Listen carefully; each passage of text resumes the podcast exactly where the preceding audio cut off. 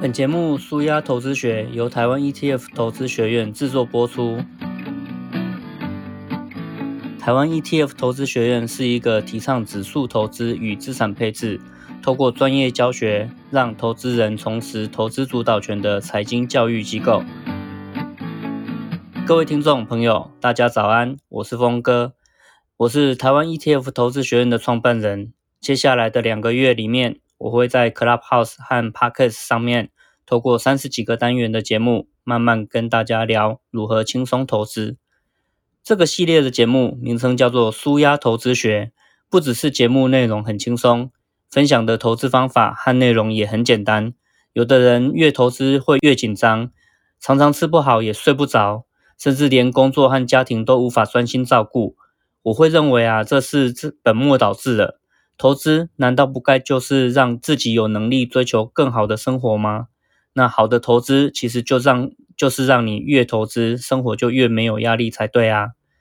所以为了让大家都可以轻松投资，投资之后也可以轻松生活，台湾 ETF 投资学院特别制作了《舒压投资学》这个系列的节目，每天早上九点会在 Clubhouse 上面准时直播，由我主讲，大约十到二十分钟的内容。然后我会再开放大家一起来聊一聊，听众们可以在我主讲结束之后举手，我会邀请你上来当 speaker，欢迎听众和我分享你的投资经验或是你的理财疑惑。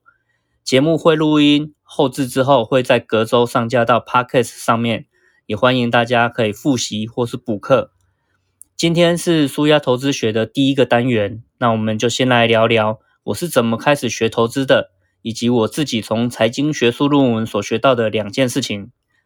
这边我要请你先想一想，你学习投资的目标是什么呢？这个问题很重要，因为在投资的路上，如果没有先想清楚你的目标，你可能就会走火入魔，不但无法舒压，反而很容易在投资的路上慌了手脚，做出错误的决策而陷入财务困境。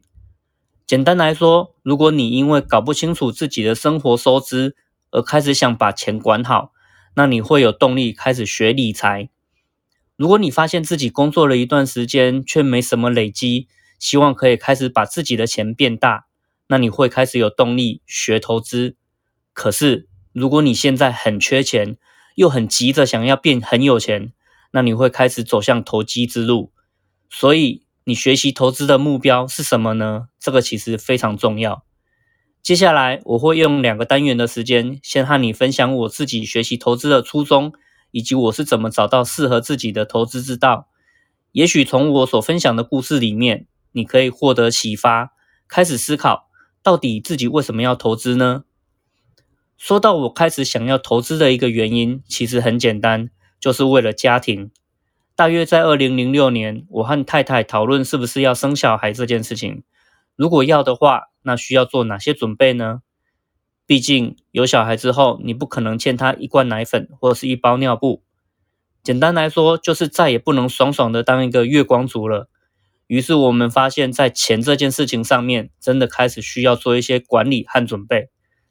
但是当时毫无经验的我们，到底要怎么开始呢？有的人可能会想说，反正我们都不是专家，这种事情应该要交给专业的来做好了。所以就打算找理专或是找保险业务来帮忙规划，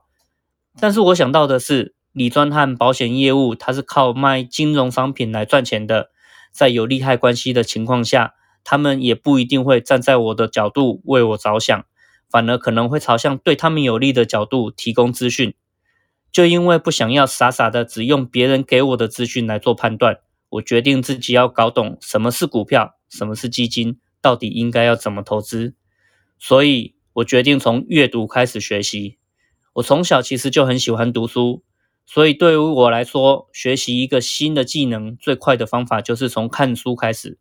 书店里面其实有很多的财经杂志和投资书籍，像是如何在两年内把一百万变成两千万这样的故事，你应该也有听过好几个，对不对？可是当我把那一些文章看了一轮之后，我却发现，怎么每个投投资成功的人，他赚钱的方法都不太一样。这实在不太科学，因为科学讲求的就是可重复性啊，应该要同一套方法能够再三验证才对。媒体上其实有很多的投资达人，有的买期货，有的买权证，还有人曾经破产过，或是也有一些故事是赔到剩两万元，后来又赚到上亿元之类的。每一期的杂志你都会看到介绍一位你没听过也不认识的投资达人，但是每个人的方法也都不一样。我就在想，天呐，难道投资是一个没有系统化的艺术吗？如果每一个人成功的方法都不一样的话，那我学了真的有用吗？当时我是一个做生态研究的博士生，学过科学的人应该都知道，能被复制的方法才有科学上的可信度。如果这些人的方法都不一样的话，那么这些专家的成功会不会只是刚好赌对了而已呢？我开始对媒体上面成功投资的故事感到怀疑。话说回来。既然我认为学术研究是最科学的、最有系统的方法，那么为什么不从学术的角度去理解什么是投资呢？当时我在中研院做研究，资源非常丰富，不论是自然科学还是社会科学，大多数的学术期刊和论文都可以下载来阅读。一开始我看的是金融、财经类的论文，简单来说就是要找名牌，找一条捷径，好跟着去走。我想要知道学术界到底有没有验证过什么分析方法是可以让我成功投资的，像是阅读财报这样的基本面分析，或是判断市场情绪的技术分析。但是啊，我看了上千篇的论文，结果得到两个心得：第一，学术界早就证明了，在短期的时间尺度里面，人类根本没办法预测未来的行情走势。不管你是用财报分析、技术分析、产业分析，还是总经指标。都没有办法在统计上达到显著的差异，保证你能够获得好的投资报酬。第二，在长期的投资实数上面，市场会长期稳定向上，所以投资人只要跟着市场走，资产也会持续成长。那就不需要去预测未来，而是只要能够长期一直待在市场里面，就可以获得好的报酬了。所以这很像气候啊，短期内会冷还是会热，会下雨还是出太阳。很难预测，但是如果我们讲到是长期的气候，潮湿的雨林也不会变成干燥的沙漠。听到这里，你一定会想，那既然未来不能预测，又怎么知道市场会长期稳定向上呢？万一我投资下去，结果市场开始下跌，该怎么办？当然，这一定会有可能。大家都听过“投资一定有风险”这句话，不论用什么样的工具或是策略，投资就是透过承担风险来换取报酬。你现在投资，当然可能会遇到未来三十年市场都停滞不前，甚至还一直下跌，这个就是投资的风险嘛。因为未来是无法预测的，赔钱的风险的确是有可能发生的。如果你想要避开这样的风险，那你当然可以选择不要投资。但是也因为未来无法预测，你也不会知道不投资的情况又是怎么样，这是你必须要承担的另外一个风险。也就是说，如果你决定不投资，但是未来三十年市场不断上涨呢？那么你的决定不投资所承担的风险就是市场不断上涨，你却一毛钱都没有赚到，甚至在通膨的影响下，你的购买力反而越来越少，那不是很可怕吗？很多人都误以为自己只要不投资就不会有风险，但是实际上不论未来如何发展，也不管你自己要不要决定投资，风险根本都是无法避免的。如果熟悉投资的历史，你就会知道，过去人类的经济是长期稳定成长的。就算遇到天灾人祸，甚至世界大战，经济也不曾真正停歇过。如果我们愿意投资的话，那资产就会随着全球人类的经济开始成长，稳定获利。所以，你要不要投资呢？自己可以思考一下。如果你决定不投资，那你当然就尽量把钱赚到自己的口袋里面。然后也许放在银行的定存，或是放在床底下的保险箱，退休之后就靠这些钱来生活。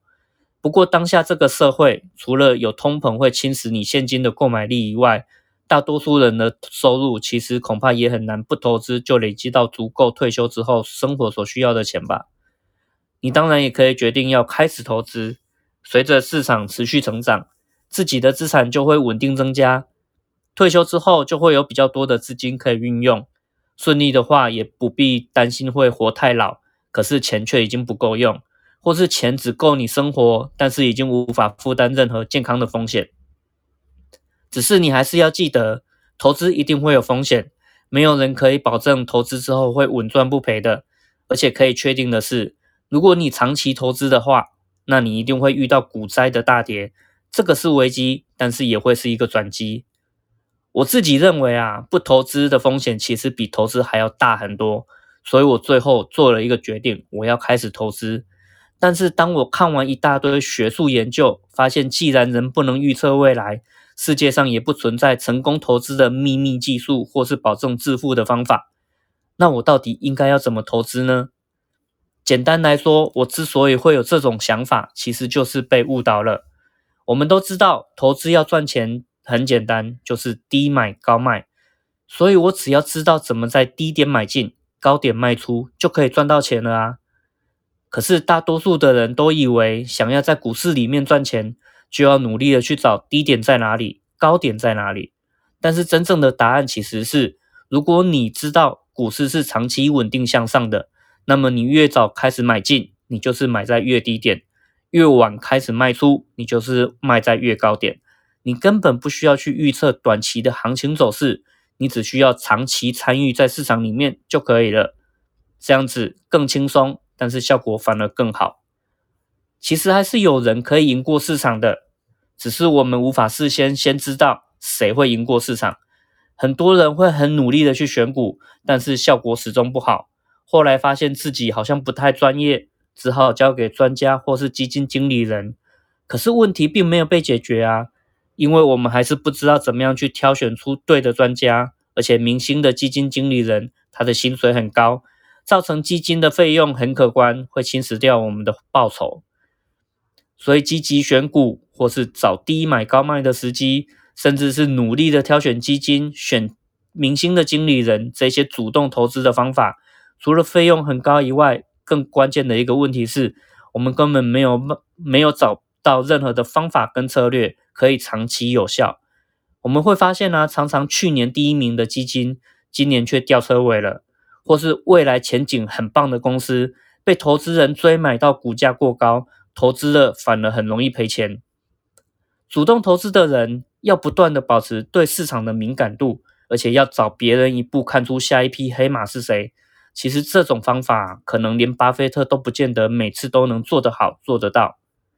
如果你跟我一样愿气愿意放弃这种不切实际的期待，那我们可以考虑一下被动投资这个选项。采取被动投资其实是很适合大多数的投资人，我们就不需要一直烦恼要选哪一个投资工具或是标的，也不会烦恼要急着买急着卖的一个压力，那就可以达到这个系列节目的一个目的，也就是希望大家可以越投资。生活就越没有压力的舒压投资。经过一系列的研究和学习，我终于找到了适合自己的投资方式。那么你呢？我们再回到这一个单元一开始，我希望你好好思考的一个问题，也就是你为什么要投资？这个问题如果想清楚了，那我们才能针对这个再下一个思考，你是不是也跟我一样适合被动投资？关于什么是被动投资，以及在什么样的情况下适合被动投资，我会在下一个单元详细解释。这个单元我分享了我自己学习投资的历程和心得。我发现啊，媒体报道过的投资达人虽然很多，但是每个人的投资方法都不一样，让我开始怀疑那一些投资方法是不是真的可以复制。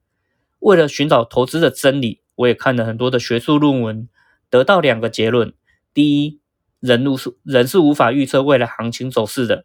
第二，市场会长期稳定向上，所以最好的投资策略就是采取被动投资，然后长期参与市场。这个单元就会先讲到这边。那下一个单元我来聊聊，如果没有财经背景的话，那也可以学投资吗？被动投资到底适合什么样的人呢？